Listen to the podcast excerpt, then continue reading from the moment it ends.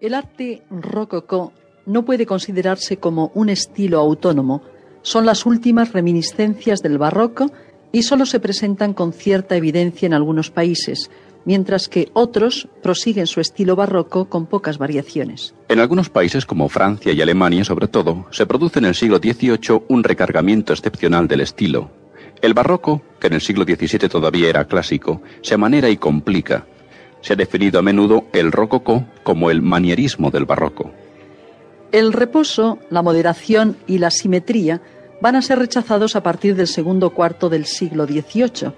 El primer decorador que introduce una novedad en el estilo es Bernardo Toro, que dibujó carteles donde se mezclaban en caótica confusión temas vegetales, fantásticos, arquitectónicos y realistas. No solo por los temas yuxtapuestos, sino más aún por la propia manera de yuxtaponerlos, es por lo que suele considerarse a este autor como uno de los creadores de la rocalla o rococó.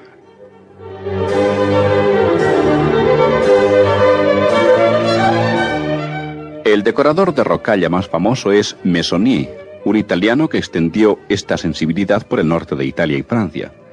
Su labor se manifiesta en obras de joyería, muebles, decoraciones interiores y proyectos arquitectónicos de los que no hemos conservado casi nada, pese a su fertilidad creadora. Conocemos, por ejemplo, su proyecto de fachada para San Sulpicio de París, que fue descartado ante otro de Servantoni mucho más académico. Para esta misma iglesia proyectó Meissonier un altar muy recargado que también fue desechado y en su lugar aceptado un proyecto de Oper Nord que, aunque era recargado y rococó, resultaba menos audaz. Meissonier solo tuvo éxito en los grabados, pero estos grabados tuvieron posteriormente una influencia decisiva en la obra de los principales orfebres parisinos de su tiempo. En los muebles y la decoración interior fue Meissonier un verdadero revolucionador de la moda parisienne. Al interior de Soubise, cerca de París, es una de las obras más representativas del estilo en la que las pinturas, muebles y ornamentación esculpida se subordinan a un ritmo curvilíneo y frenético con inserción de temas de las más diversas procedencias.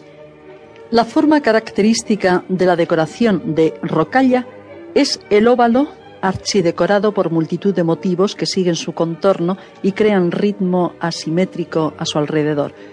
Todos los artesanos de París utilizaban las planchas de Meissonier para trazar cualquiera de sus producciones.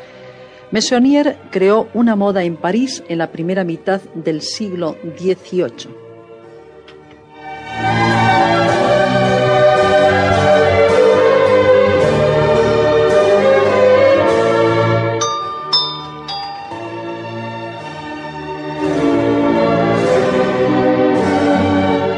La pintura también recibe la influencia de Meissonier, sobre todo en manos de François Bouquet, 1704 a 1770, que es un admirador de la forma ovalada de la rocala.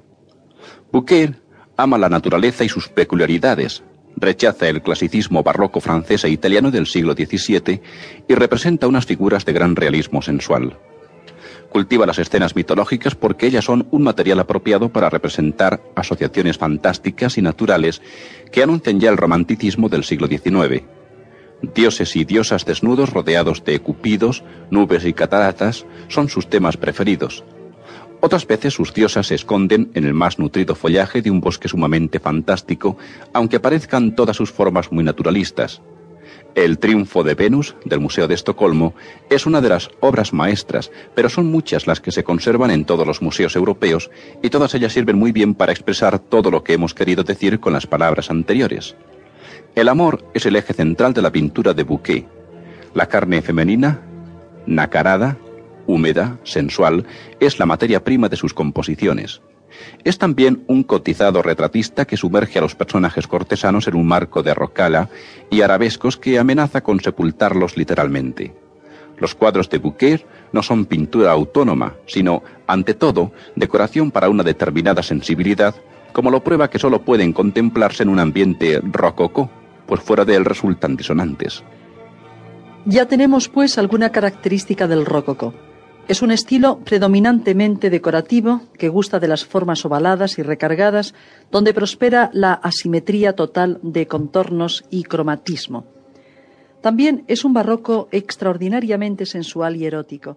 Es el estilo de una aristocracia cortesana que vive jornadas de esplendor.